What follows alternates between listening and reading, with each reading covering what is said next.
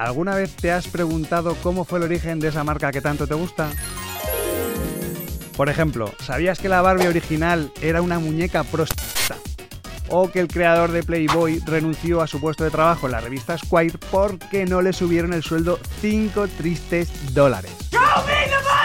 Soy Rubén Galgo y si te gusta el branding seguramente me conozcas porque he diseñado las marcas de Adeslas, Cepsa o Cadena 100.